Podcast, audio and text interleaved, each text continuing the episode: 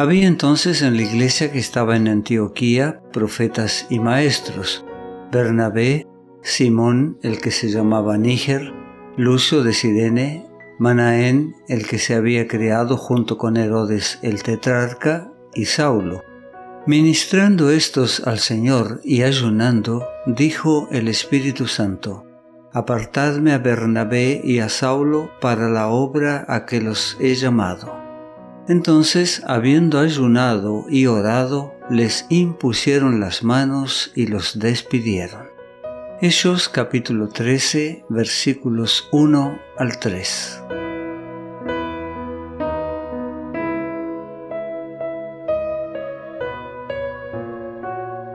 La iglesia cristiana estaba entrando en una era importante la obra de proclamar el mensaje del Evangelio a los gentiles debía proseguirse ahora con vigor y, como resultado, la iglesia iba a ser fortalecida por una gran cosecha de almas.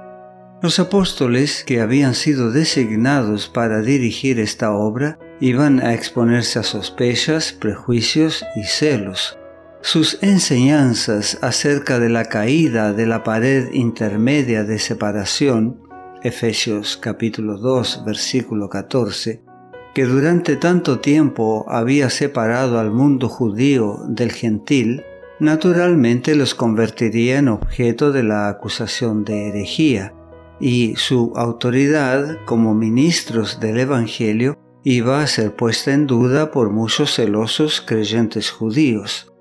Dios previó las dificultades que sus siervos tendrían que afrontar, y para que su obra estuviera por encima de toda crítica, ordenó a la iglesia que fueran apartados públicamente para la obra del ministerio. Su ordenación fue un reconocimiento público de su elección divina para llevar a los gentiles las alegres nuevas del Evangelio. Tanto Pablo como Bernabé ya habían recibido su comisión de Dios mismo, y la ceremonia de la imposición de las manos no añadió gracia o cualidad virtual. Era una forma reconocida de nombramiento para un cargo designado y un reconocimiento de la autoridad de una persona para ese cargo. A través de esa ceremonia se puso el sello de la Iglesia sobre la obra de Dios. Para los judíos esta forma era significativa. Cuando un padre judío bendecía a sus hijos, colocaba sus manos reverentemente sobre su cabeza. Cuando se dedicaba un animal al sacrificio, alguien investido de autoridad sacerdotal colocaba su mano sobre la cabeza de la víctima.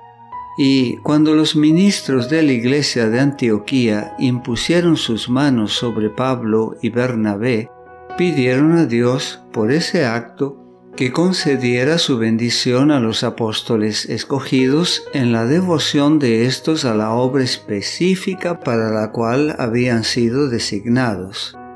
Posteriormente, el rito de la ordenación por la imposición de las manos fue grandemente profanado. Se le atribuyó al acto una importancia infundada como si sobre aquellos que recibían esa ordenación descendiera un poder que los calificaba inmediatamente para todo trabajo ministerial.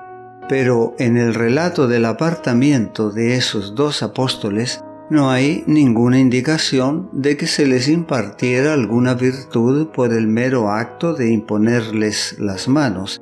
Se menciona simplemente su ordenación y la relación que ésta tenía con su futura obra. Las circunstancias relacionadas con la separación de Pablo y Bernabé por el Espíritu Santo para una clase definida de servicio muestran claramente que el Señor obra por medio de los agentes designados en su iglesia organizada. Años antes, cuando el Salvador mismo reveló a Pablo el propósito divino para con él, lo puso inmediatamente en relación con los miembros de la recién organizada iglesia de Damasco. Además, la iglesia de ese lugar no fue dejada mucho tiempo a obscuras respecto a la experiencia personal del fariseo convertido. Escucha nuevamente sobre esto en el mensaje número 280.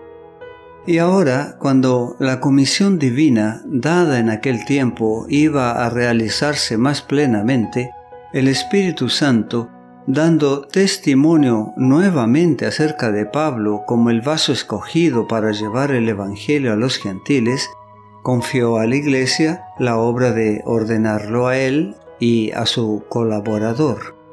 Mientras los líderes de la iglesia de Antioquía estaban ministrando al Señor y ayunando, dijo el Espíritu Santo, Apartadme a Bernabé y a Saulo para la obra para la cual los he llamado.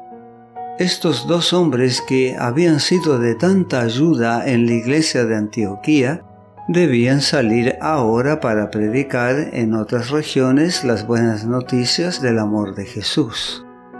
Entonces, habiendo ayunado y orado, les impusieron las manos y los despidieron. No te pierdas nuestro próximo mensaje. La gracia de Dios sea contigo.